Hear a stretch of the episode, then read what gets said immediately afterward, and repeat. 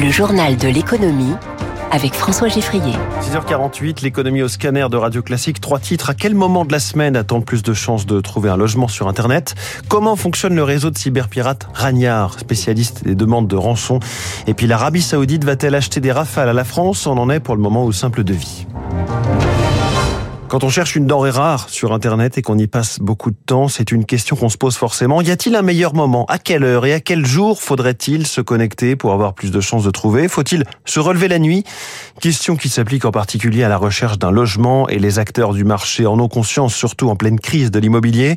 Le site Se Loger a donc réalisé une étude qu'il publie ce matin. Son directeur scientifique Thomas Lefebvre nous donne l'astuce. Le meilleur jour pour trouver un appartement en location sur le site de Se Loger, c'est les mardis et mercredis, puisque 40% des offres de location en moyenne sont créées sur ces deux jours-là. Et à l'inverse, le dimanche est la pire journée, puisqu'évidemment les agences immobilières sont fermées, c'est là où il y a le moins d'annonces qui sont créées. La meilleure heure pour euh, trouver une annonce de location, c'est en début d'après-midi, c'est un créneau entre 13h et 18h, et il y a vraiment un pic très fort à 15h tous les jours en moyenne. Tout ça est lié à l'organisation interne des agences immobilières, mais aussi à la manière dont elles sont équipées techniquement pour diffuser des annonces sur un site comme ce loger.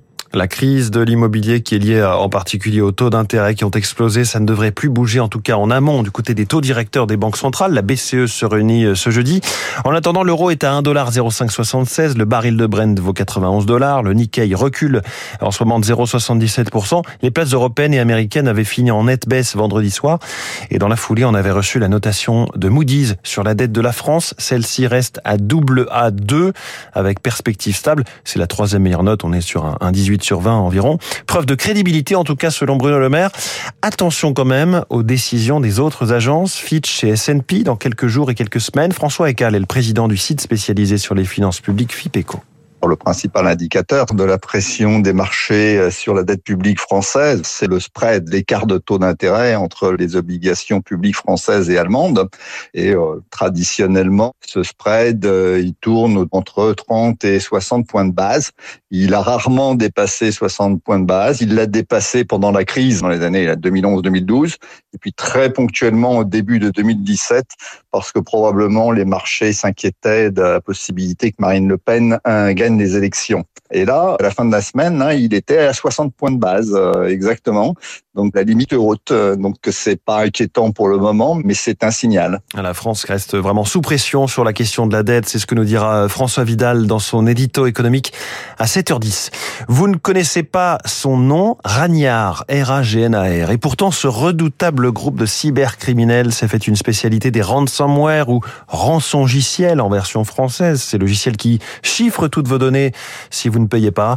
Une opération internationale assez rare s'est déroulée la semaine dernière, coordonnée par Europol pour mettre à mal Ragnard, des arrestations, des saisies de crypto-monnaies. Céline Cajoulis, décrivez-nous les méthodes de ce qui a fait 168 euh, victimes dans le monde.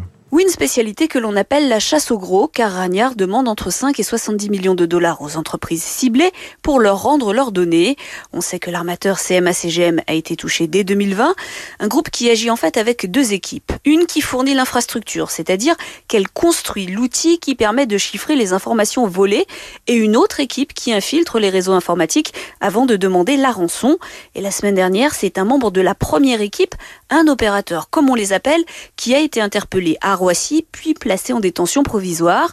D'origine russe, il vit habituellement en République tchèque et c'est très rare d'arrêter un opérateur et surtout c'est très précieux car cela permet de mettre la main sur les serveurs qui hébergent le système et la semaine dernière, neuf de ces serveurs ont été neutralisés en Suède, en Allemagne et aux Pays-Bas, mais les États-Unis, l'Italie, la Lettonie, l'Espagne, le Japon et l'Ukraine étaient associés à l'enquête.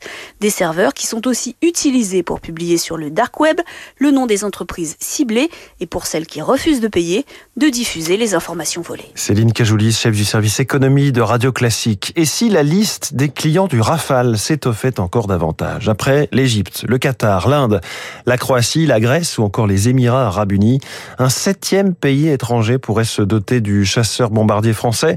Éric Mauban, on parle cette fois de l'Arabie saoudite. Oui, alors euh, rien n'est encore signé. Riyad manifeste toutefois officiellement son intérêt pour le Rafale en demandant à Dassault Aviation de lui faire une proposition chiffrée pour l'acquisition de 54 avions de combat. D'après les derniers contrats passés, le prix moyen d'un Rafale varie entre 133 et 217 millions d'euros selon la nature du contrat et les options d'achat qui lui sont liées.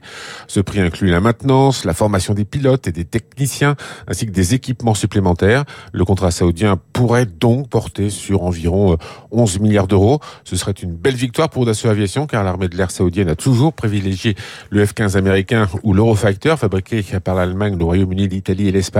Selon l'Allemagne, refuse l'exportation de matériel militaire à l'Arabie saoudite en raison de la guerre au Yémen et de l'assassinat de Jamal Khashoggi. Rappelons que le Rafale a déjà séduit des pays de la région comme l'Égypte, les Émirats arabes et le Qatar. Éric Mauban en direct. Il n'y aura pas de ZAD sur l'A69. C'est ce qu'a assuré hier le ministre des Transports Clément Beaune. Les forces de l'ordre sont intervenues dans la journée pour déloger des militants opposés à ce chantier d'autoroute qui doit ouvrir en 2025. Les manifestants commençaient à installer une zone à défendre, une ZAD donc, dans la commune de Say, au sud-ouest de Castres. Le gouvernement affiche ainsi sa fermeté et sa détermination à mener à bien ce projet. Ses défenseurs l'attendent avec impatience, à commencer par les acteurs économiques de la région, Zoé Pallier.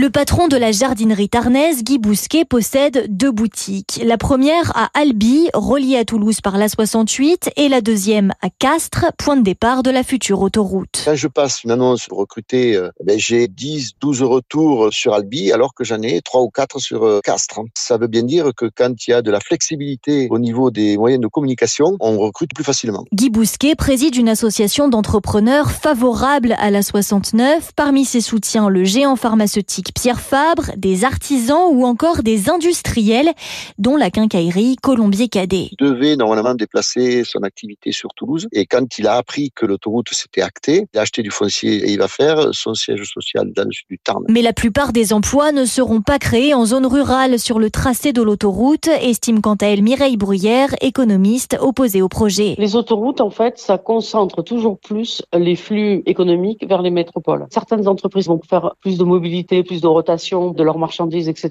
Ça va pas développer le sud du Tarn, ça va développer Toulouse surtout. Autre réserve pointée par cette chercheuse, le coût de l'aller-retour, 11 euros pour les trajets domicile-travail, qui exclut selon elle les travailleurs précaires des nouvelles dynamiques. Zoé Pallier pour Radio Classique. Et puis si vous l'aviez raté, la chronique de Natacha Valla à 6h20, le partage de la valeur aujourd'hui, c'est évidemment d'actualité. Les classiques de l'économie, c'est à retrouver en podcast évidemment et sur radioclassique.fr. Dans quelques secondes, la météo de Virginie Fulpin et puis c'est Gaël Jordana qui vous accompagne ce matin.